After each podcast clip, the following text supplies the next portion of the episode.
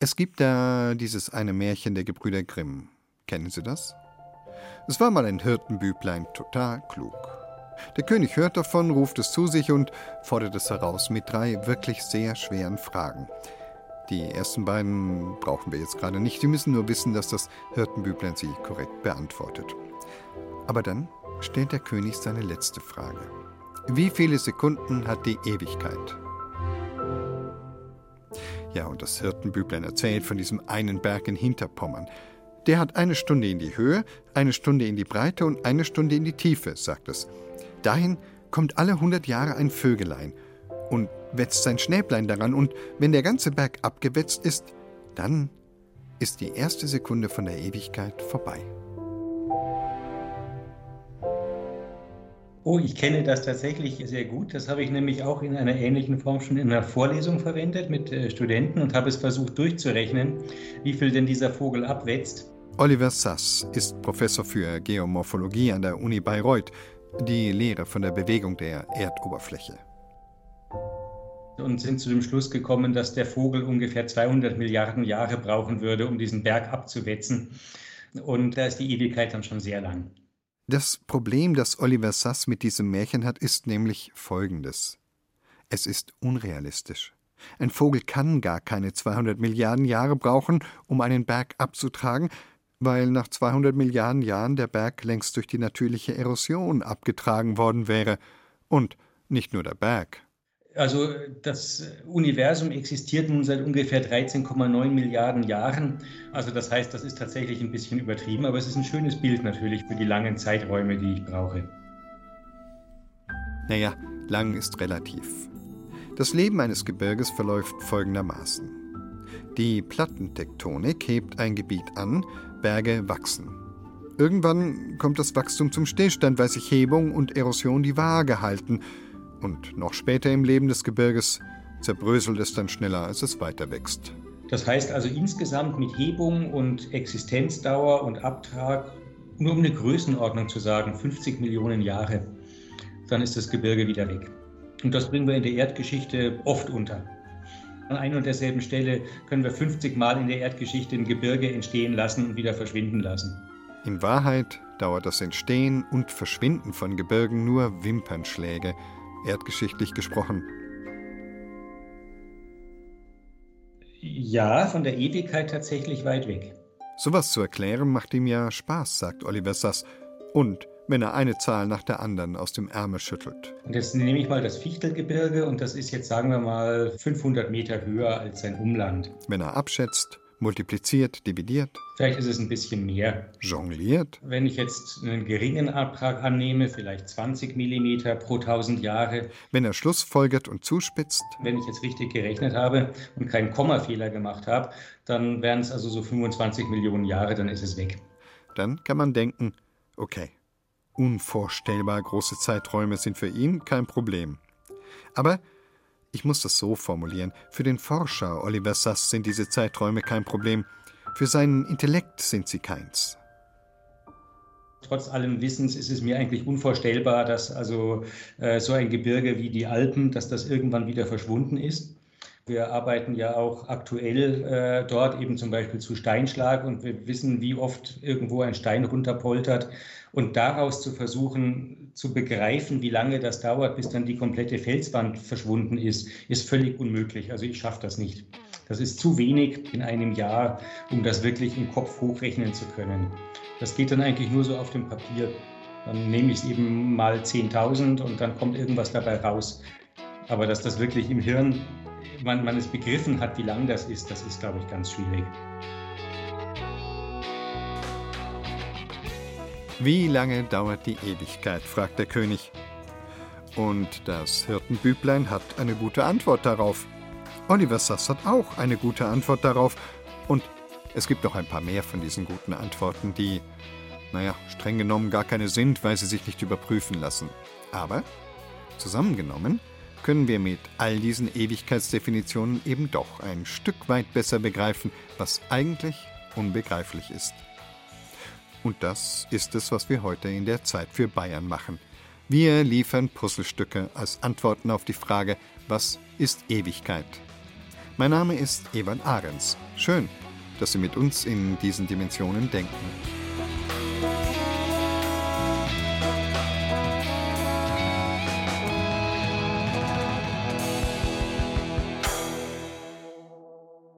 Irgendwann hat die Zeit auch mal angefangen. Da muss es eine Stunde Null gegeben haben, wahrscheinlich beim Urknall oder so.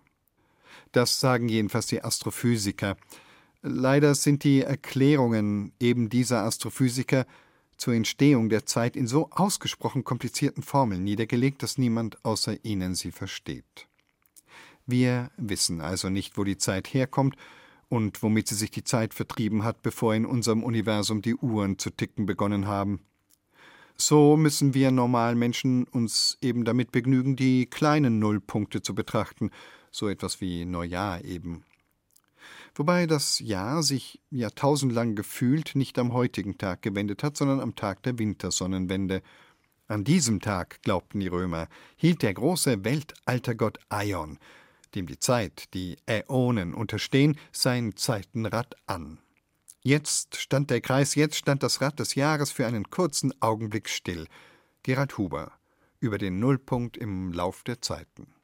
Kreis, Rad, Scheibe oder Kugel galten schon seit ältesten Zeiten als Symbole für den kreisenden Kosmos, der, so die Vorstellung, ebenso wie Kreis und Kugel weder Anfang noch Ende kennt.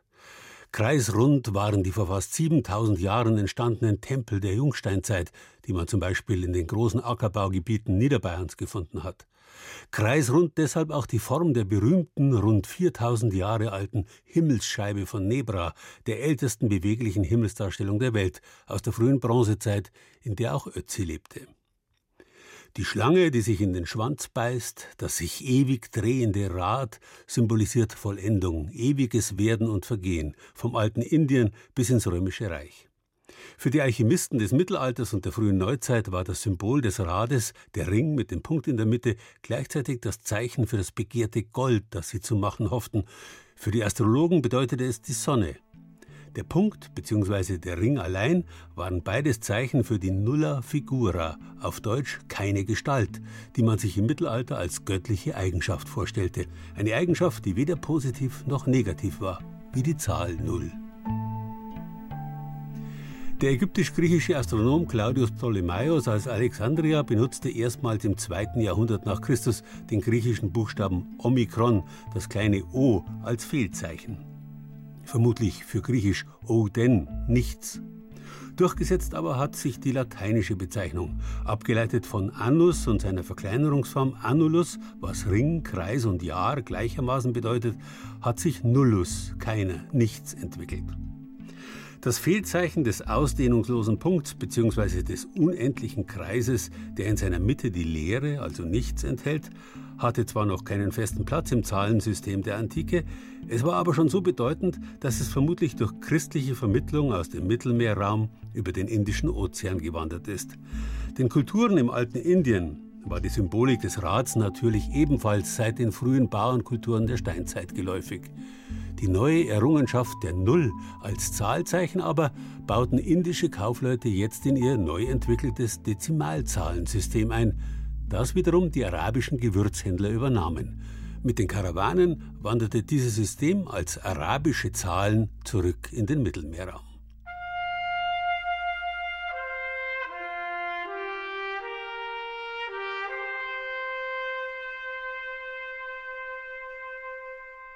Gott ist die unendliche Kugel, deren Mittelpunkt überall und deren Umfang nirgends ist heißt es im geheimnisvollen Buch der 24 Philosophen, das im Hochmittelalter große Wirkung entfaltet hat und auf Hermes Trismegistos, den dreifach großmächtigen Hermes, zurückgeführt wurde.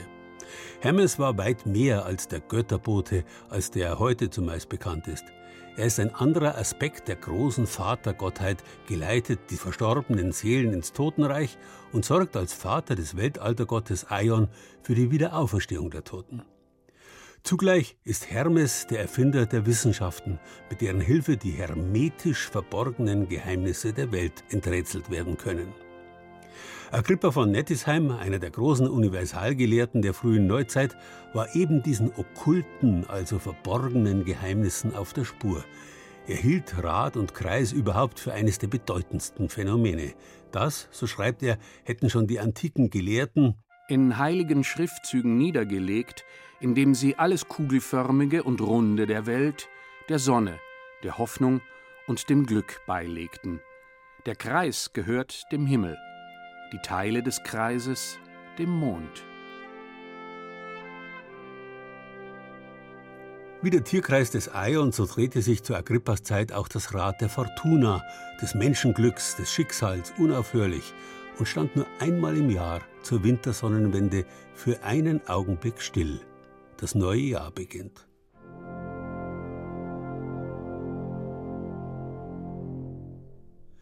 In Franken und Altbayern wird heute die Advents- und Weihnachtszeit manchmal als Stadezeit bezeichnet. Genauso wie der standarddeutsche Still hat Staat zwei Bedeutungen. Stillstehen, Abwesenheit von Bewegung, und Stillsein, Abwesenheit eines Geräusches.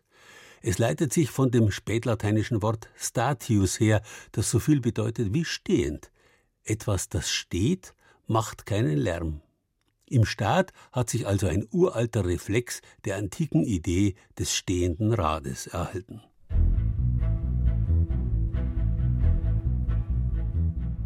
Am Beginn der Staaten-Adventszeit stand im Mittelalter der Festtag der heiligen Katharina von Alexandrien, die traditionell mit einem Rad dargestellt wird. Der Prototyp einer gelehrten Frau, die der mittelalterlichen Legende Aurea zufolge im 4. Jahrhundert mit dem römischen Kaiser Maxentius und 50 großen Gelehrten über philosophische und theologische Fragen diskutiert haben soll.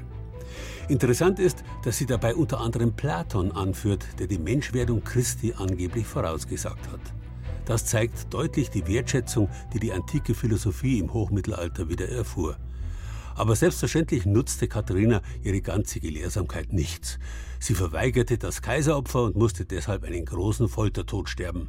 Bevor sie geköpft wurde, soll der Kaiser angeordnet haben, sie mit einer Machina, also einer Maschine mit vier gegenläufigen Rädern zu zerfetzen. Doch ein Engel des Herrn soll das Mahlwerk zerschmettert haben. Mit solcher Wucht dass 4000 Heiden umkamen. Obwohl es sich also um eine vierrädrige Maschine handelt, wird Katharina dennoch stets nur mit einem Rad dargestellt. Sie tritt also auf wie eine Prophetin für den bevorstehenden kurzen Moment, in dem Aion das Rad des Weltenlaufs anhält und ein kurzer Moment der Stille eintritt. Ganz in diesem Sinn wurde der Festtag der Heiligen früher auch begangen. Katrein stellt den Tanz ein, heißt es heute manchmal noch. Zuvor aber finden noch Land auf, Land ab Katrein-Tänze und Katrein-Märkte statt. Nach altem Brauch mussten danach sämtliche Räder und alles, was sich sonst noch bewegt, still stehen und ihre Betreiber wie Müller, Wagner oder Fuhrleute Urlaub nehmen, wie es in alten Aufzeichnungen heißt. Eine willkommene Gelegenheit, die selbstverständlich unter dem Patronat der Heiligen stehenden Räder in Mühlen, Uhren oder Fuhrwerken für das neue Jahr auf Tauglichkeit und Sicherheit zu überprüfen. Nichts hält ewig. Es ist traurig, dass ich Ihnen das gleich zu Anfang dieses nagelneuen Jahres sagen und Ihnen alle Hoffnungen nehmen muss, aber so ist es eben. Die Ewigkeit ist so viel stärker als alles andere. Das kann ja durchaus auch ein Trost sein, wenn, sagen wir mal, einer sich in Nürnberg Tribünen bauen lässt, die für tausend Jahre halten sollen, aber nach siebzig schon arg zerbröseln. Da ist man mit dem Zahn der Zeit durchaus einverstanden. Anders schaut es mit den Denkmälern aus, die wir auch nach drei, vierhundert Jahren noch gut finden. Da hätten wir dann gerne, dass sie für immer da seien. Die Residenz zu Würzburg zum Beispiel. Aber, ich habe es vorhin schon erwähnt, nichts hält ewig. Deshalb braucht es Restauratorinnen, die unverdrossen genug sind, sich auf den Kampf mit der Zeit einzulassen. Christiane Scherm hat sich mit einigen von ihnen über die Ewigkeit unterhalten. Es war wirklich alles, was auf, so auf der Höhe war, das war schwerst beschädigt. Und da hat man zum Teil auch wirklich gesehen, dass die Leute versucht haben, Sachen abzubrechen oder auch wirklich, ja, auch das Gold abgegriffen war. Restauratorin Sabine Vogt und ihr Kollege stehen in einem der Prunksäle der Würzburger Residenz. Edler Echtholzboden, weiße Holzvertäfelung an den Wänden und jede Menge kaputte goldene Einfassungen. Die Schäden sind enorm und treten immer wieder auf. Die Goldablatzungen, also Goldschäden. Genau. Aber wichtig ist halt einfach, dass man das wieder so hinkriegt wie im Zimmerfach. Sabine Vogt kniet sich hin, fährt vorsichtig mit den Händen über die brüchigen Stellen. Die Arbeit an den kunstvollen Rahmen ist eine never-ending Story für sie. Nach der Reinigung trägt sie mit einem kleinen Pinsel ganz vorsichtig neues Blattgold auf, Zentimeter für Zentimeter. Danach schabt sie die Kanten des wertvollen Materials glatt. Ach schön, ist fertig, alles wieder schön. Einen Unterschied kann man jetzt doch relativ gut erkennen zwischen restauriert und unrestauriert. Ist das eine Zimmer fertig restauriert, geht es in einem der insgesamt gut 300 anderen Räume weiter. Ein bisschen wie bei Sisyphus, der als Strafe immer wieder den Stein den Berg hinaufrollen muss. Für die Restauratoren natürlich keine Strafe, aber in Sachen Ewigkeit auch ähnlich aussichtslos. Der bekannte Barockbaumeister Balthasar Neumann hat die Residenz Anfang des 18. Jahrhunderts eigentlich als Singlehaushalt geplant, für den Fürstbischof, sein Gefolge und seine Gäste, nicht für 300.000 Museumsbesucher pro Jahr in Zeiten ohne Corona. Doch damit müssen historische Gebäude wie die Würzburger Residenz zurechtkommen, sagt Sabine Vogt. Die museale Nutzung ist die einzige Nutzung, die man diesen Häusern ja noch zuführen kann. Weil was nutzt alles, wenn, wenn wir einfach zusperren und das war's. Draußen im Ehrenhof vor der Würzburger Residenz steht eine Hebebühne. In etwa fünf Metern Höhe befestigt ein Arbeiter Netze rund um die Sandsteinornamente. Die sollen die Verzierungen, die feinen Ranken und das frisch restaurierte Wappen vor Tauben schützen, sagt Silas Ploner, der Fachrestaurator für Stein bei der Bayerischen Schlösserverwaltung. Sie können sich gerne woanders niederlassen, aber genau an diesem Punkt halt nicht, weil der Taubenkot an sich sehr säurehaltig ist und zu sehr starken Schäden an der Gesteinsoberfläche führt und das Wappen aufgrund dieser schwierigen Zugänglichkeit für uns immer sehr schwierig zu reinigen ist. Der Taubenschutz bildet den Abschluss der aufwendigen Arbeiten am Wappen über dem Eingang. Es war verschmutzt, verwittert und ist nach und nach heruntergebröckelt.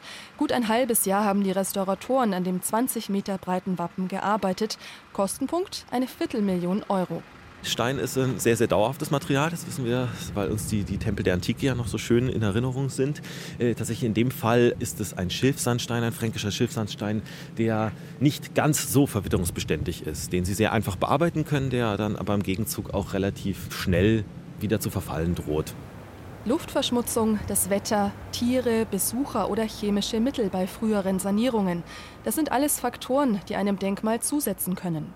Silas Ploner beschäftigt sich in seiner täglichen Arbeit viel mit bröckelnden Steinen und mit der Frage, wie man sie möglichst lange erhalten kann.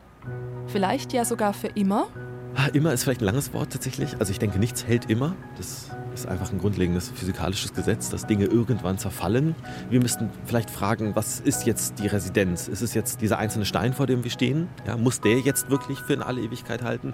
Oder ist es diese Form, die wir tradieren, die Bearbeitungsspur, das Material, die Geschichte?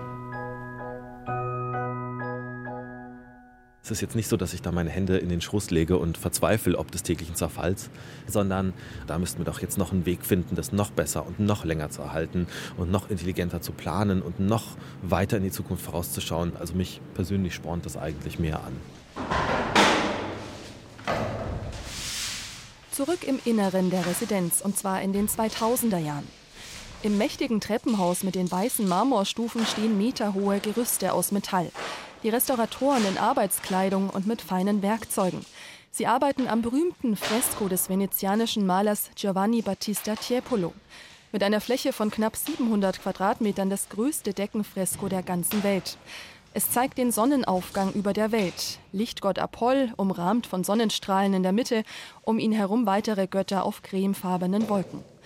Geleitet hat die Arbeiten damals Matthias Staschul, der langjährige Oberkonservator des Restaurierungszentrums der Bayerischen Schlösserverwaltung. Dieser sehr fragile Zustand der Malerei ist auch schon einiges abgefallen.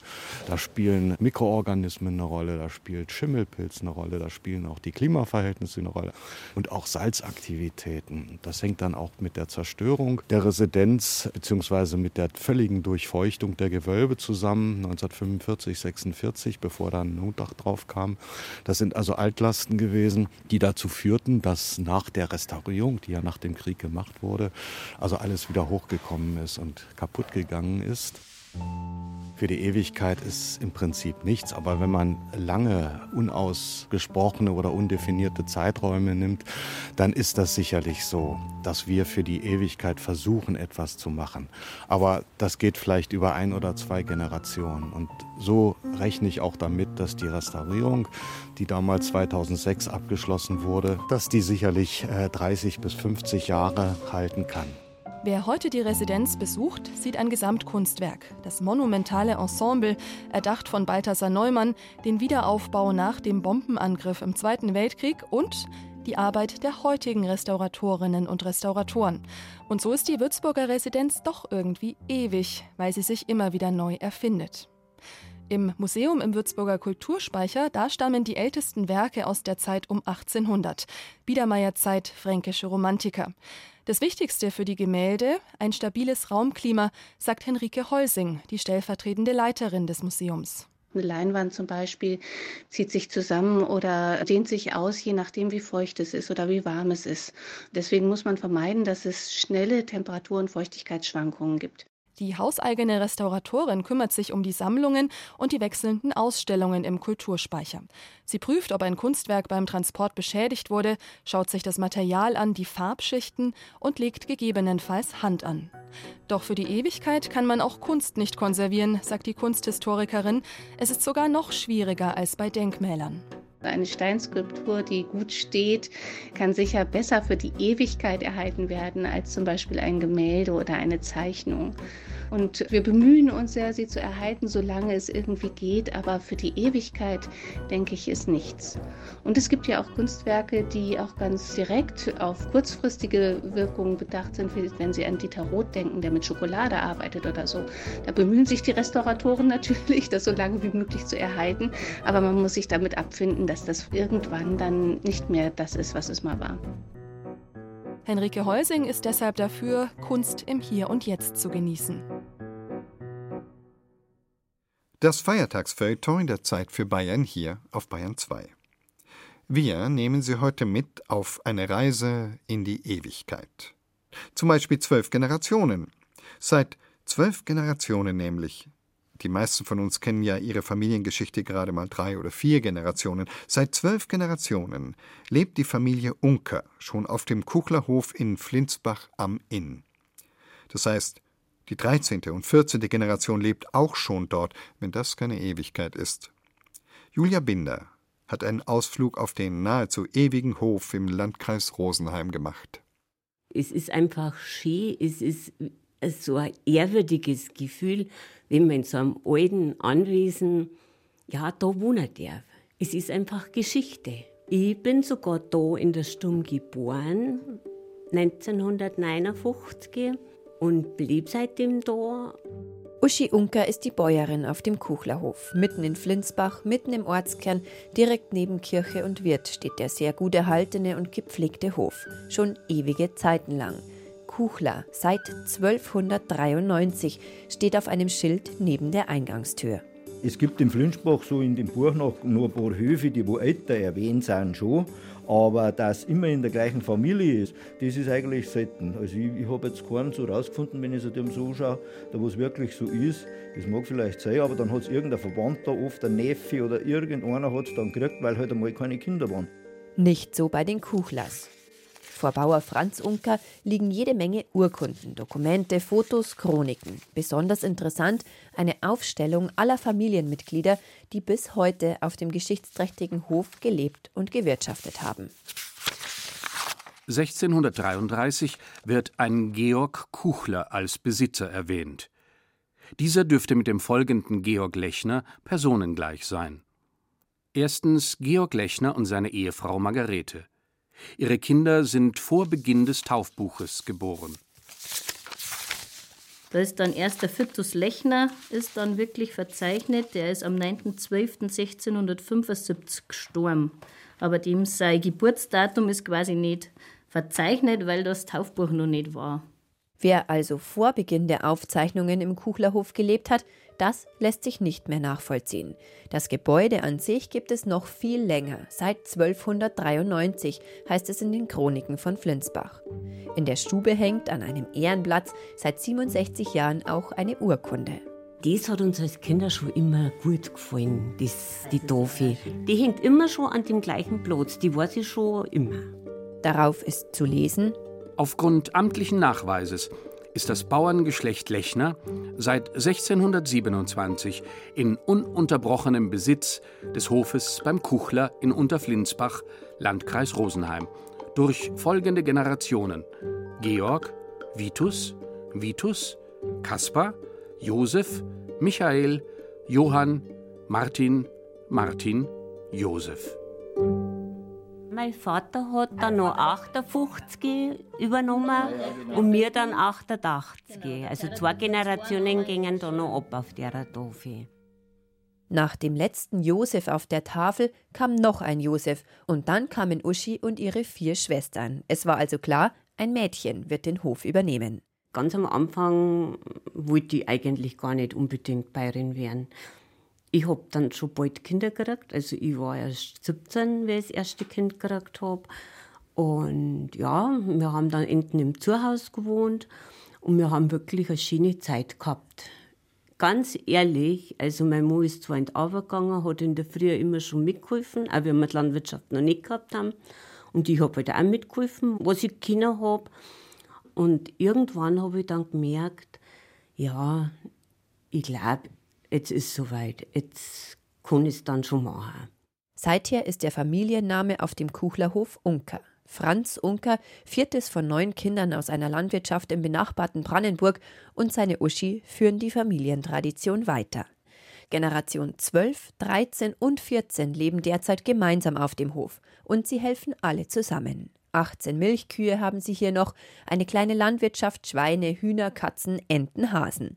Sabine Huber ist eine Tochter von Uschi und Franz. Sie wohnt mit ihrer Familie im Zuhaus und ist, wie alle, mit dem Wissen um die Geschichte ihres Hofs aufgewachsen. Opa hat immer so einen netten Spruch gehabt. Er hätte so gern mal, dass aus jeder Generation einer um den Stummtisch sitzen darf und erzählen darf, wie es ihm gegangen hat. Und dann hast du das so mitgekriegt als Kind, gern, dass der denkt, hm, eigentlich eine tolle Vorstellung. Ich glaube, die Ewigkeit besteht darin, dass man das nicht vergessen darf, die Vorgänger und auch man selber wird vielleicht auch nicht so vergessen. Jeder hinterlässt halt seins und wenn man auf so einem Hof wohnt und, und auch als Kind, du bist da immer irgendwie so eingebettet. Sie wird alles dafür tun, dass ihr ehrwürdiger Hof erhalten bleibt, sagt die 43-Jährige. Denn es geht ja nicht nur um die gefühlt schon ewige Geschichte ihrer Familie, sondern um viel mehr. Sabine Huber erinnert sich zum Beispiel noch sehr gut an all die anderen kleinen Bauernhöfe in Flinsbach, die es mittlerweile nicht mehr gibt. Das sind halt so Sachen, wo ich mir jetzt denke, eigentlich Wahnsinn, gell? diese ganzen kleinen Landwirtschaften und Strukturen und was da davon alles gelebt hat, da geht ein Riesenstück verloren auch außenrum, denke ich mal. Gell? Jeder schreit ums Insektensterben. Also bei unserem Misthaufen ist bestimmt kein Insektensterben. Da geht es zu wie Nummer was. Aber das war halt auf so viele Plätze verteilt. Gell? Also die ganzen Schweiber, in jedem so ein kleiner Stall war ein Schweiber. Es ist ja klar, dass da nirgends mehr eins wohnen mag, wenn da nichts mehr los ist. Gell? Also das ist halt so ein Riesenkreis, den man überhaupt nicht als Mensch, glaube ich, gar nicht sich ausdenken kann, was alles drum Genau.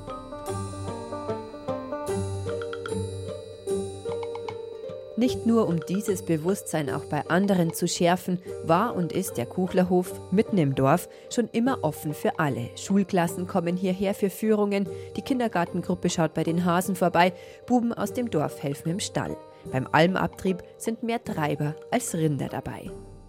Gelebte Tradition, das ist bei den Kuchlers nicht aufgesetzt, nicht zu touristischen Zwecken, sondern schon immer einfach nur selbstverständlich das da halten ist halt wirklich wichtig. Und da gehören halt auch die Traditionen dazu, da gehört auch die Tracht dazu, da gehört auch das Kirche dazu, das Bitten und das Danken. Und das muss aber auch in einem wachsen können. Da braucht man auch ein schönes Umfeld, die es davor machen schon. Und dann geht es halt einfach leichter. Und es trockt. Es trockt ganz fest. Wenn man das jetzt nicht gern machen würde und wirklich äh, nicht alle mithelfen taten oder da von den Nachbarn schon noch blöd angeredet werden tat, da kann man so leicht aufhören und sagt sich, ja, für was denn, warum denn? Ich habe meine Rente, das klang ja so auch. Weil es ist nicht so, dass man jetzt das macht, weil man ja da einen Riesenhaufen Geld verdient. Man macht es halt, dass man den Hof da hält. Und wir hoffen halt, dass es so weitergeht.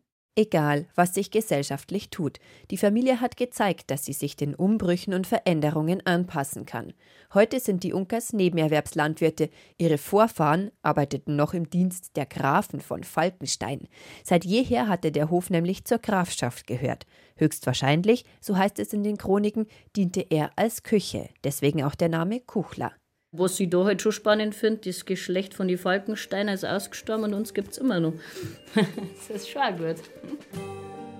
Und da muss ich schon sagen, dass unsere Vorfahren immer durchgehalten haben. Weil da hätte irgendeine Generation, wo es ihnen wirklich wahrscheinlich viel, viel schlechter gegangen ist wie uns jetzt, hätte auch mal sagen können, jetzt haben wir alles weiter, wir machen unser schönes Leben und dann ist es uns egal, wie es weitergeht. Aber das war Gott sei Dank nicht. Jetzt sind halt wir auch noch da. Und wir hoffen halt, dass es halt auch noch weitergeht. In der Stube vom Kuchlerhof in Flinsbach ist jedenfalls schon noch etwas Platz für mindestens eine neue Tafel, auf der dann die 10, 12, 13 weiteren Generationen der Familie am Hof aufgelistet werden können. Julia Binder hat uns mitgenommen zum Kuchlerhof, der seit 14 Generationen in der Hand einer Bauersfamilie ist. Dafür, dass wir Menschen sehr wenig ewigkeitstauglich sind, führen wir die Ewigkeit ziemlich oft im Munde – Mal von allen Grabsteinen abgesehen, die ja auch immer ewiges Gedenken versprechen, sind wir ganz schön frech, wenn es um Ewigkeiten geht. Ich habe Ewigkeiten gewartet, gleich mal im Plural. Oder das Versprechen des Installateurs, das hält ewig. Man kann da eigentlich schon dankbar sein, wenn der Hahn erst 2023 wieder tropft. Oder all die Liebesschwüre auf den kleinen Vorhängeschlössern, die an unseren Brücken hängen die sind vermutlich haltbarer als die Ewigkeitsversprechen, die in sie hineingraviert sind. Kurz gesagt, wir haben keine Ahnung von der Ewigkeit. Weil uns alles, was über unser Leben ja über die nächsten Jahre hinausgeht, schon lang erscheint. Deswegen stehen wir auch staunend vor den altägyptischen Mumien und sind von ihrem Alter fasziniert wie von der Ewigkeit. Und man muss gar nicht nach Ägypten. So etwas gibt es auch hier in Bayern. Die Kindermumie in Döttingen im Landkreis Eichstätt ist die besterhaltene in ganz Europa. Ewig alt sozusagen. Daniela Olivares erzählt uns von ihrer Ruhestätte, der Jordangruft.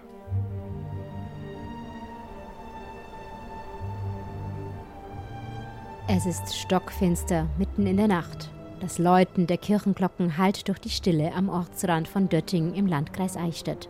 Das Dorf zählt nur wenige Häuser. Ein junges Mädchen geht durch das hohe Gras auf ein kleines, ockerfarbenes Gebäude zu. Das war immer unheimlich, weil das war so gespensterhaft, weil da sind immer welche gekommen, haben gesagt, in der Nacht um zwölf kommen die Geister. Also meine Kinder dann, meine Töchter, die haben wieder Angst gehabt. Die wollten oben im Garten nicht zelten, weil halt die Fremden, nicht mehr so junge Burschen, haben das immer vorgesagt, um 12 Uhr geistert Der Besuch der Jordan-Gruft mit ihren fünf Mumien war früher eine beliebte Mutprobe bei den Kindern des Dorfes. Die Gruft untrennbar mit der Geschichte Döttings verbunden.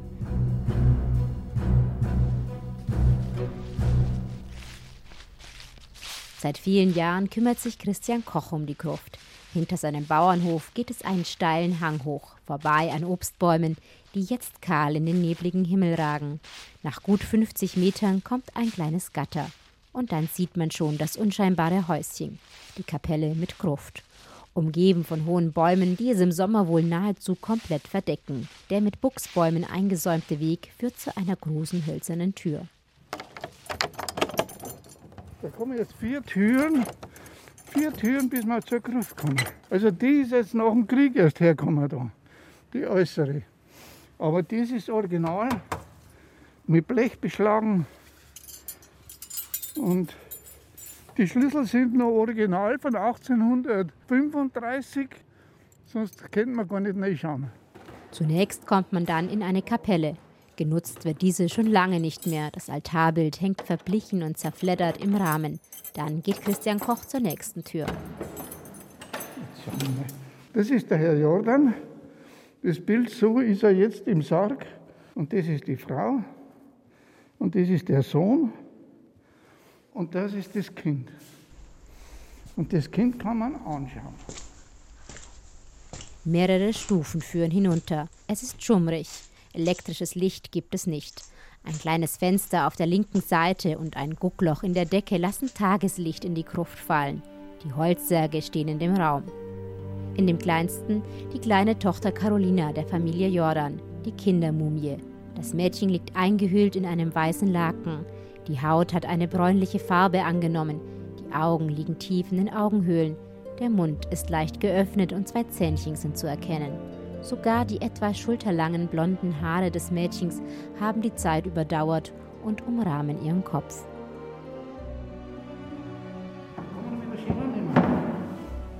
Das ist der Originalsarg, wo das Kind, die Caroline, in Neapel gestorben ist, mit eineinhalb Jahren. Und die wurde dort präpariert und ist der zweitbest erhaltene Kindsmumie von der ganzen Welt. Und das sind die einzige Person, die präpariert wurde. Die anderen sind nur gestorben und reingekommen. Der kleine Sarg ist der einzige, den man noch öffnen kann. Die anderen sind fest verschlossen.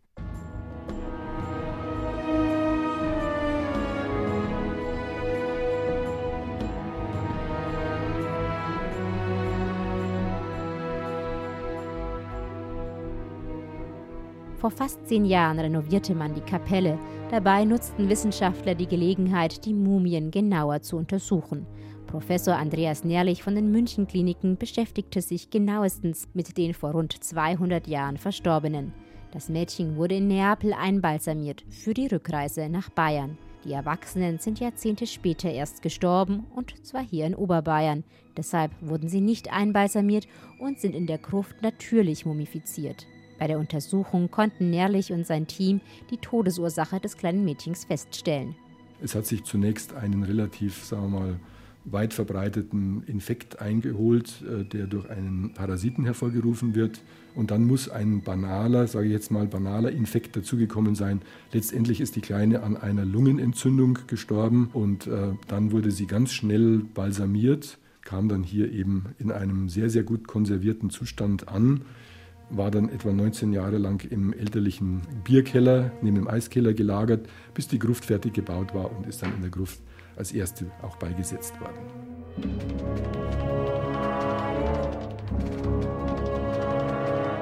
Auch wenn die Mumien der Döttinger Gruft extrem gut erhalten sind, auch sie zersetzen langsam und werden irgendwann doch zu Staub. Die Wissenschaftler haben sie nach ihren Untersuchungen gereinigt, um sie beständiger zu machen damit sie weitere Jahrhunderte überdauern können. Heute weiß man, auch wegen der Untersuchung von Professor Nährlich, ziemlich viel über die Lebensgeschichte der Toten. Nicht zuletzt auch deshalb, weil sehr viele Dokumente, Urkunden oder Briefe aus dem frühen 19. Jahrhundert noch erhalten waren. So begab sich der Pathologe Nährlich auf eine kleine Zeitreise ins Leben der Familie von Jordan und stieß dabei auf ein kleines Komplott. Wir konnten nachweisen, dass das Kind, diese kleine Carolina von Jordan, die ja im Jahre 1815 in Neapel geboren und 1816 mit etwas mehr als einem Jahr dort wieder verstorben ist, mehr oder minder dem ersten bayerischen König als Kuckucksei untergeschoben werden sollte. Und der Jordan, der sich dann sozusagen großzügigerweise bereit erklärt hat, für den König das zu regeln, indem er diese Dame heiratet und das Kind damit legitimiert, wir konnten dann das Rätsel natürlich auch lösen. Das ist eben jetzt dann die Prämisse der heutigen modernen Untersuchung, dass man sowas auch nach 200 Jahren rausfinden kann. Es ist der Jordan der Vater gewesen.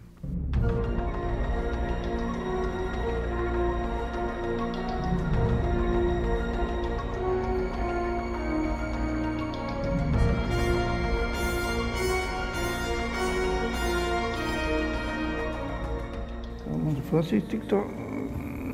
So, einmal. In der Gruft in Göttingen schiebt Christian Koch wieder den Deckel über den kleinen Sarg und schließt ihn. Seit Jahrzehnten kümmert sich seine Familie um die Mumien in der Gruft. Weil der Uropa schon hier Mesner war und das hat sich dann immer so übertragen. Also ich kenne den Schlüssel jetzt 55 Jahre und so geht das zurück. Und da sind wir auch stolz, dass wir das haben.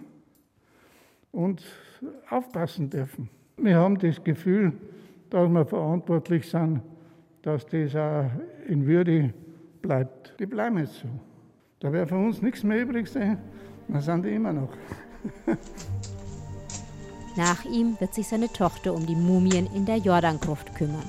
Christian Koch steigt die Treppe aus der Gruft nach oben ins Tageslicht, zieht die letzte Tür zu und verschließt sie mit dem großen silbernen Schlüssel, der schon immer im Besitz der Familie ist und dort bleiben wird.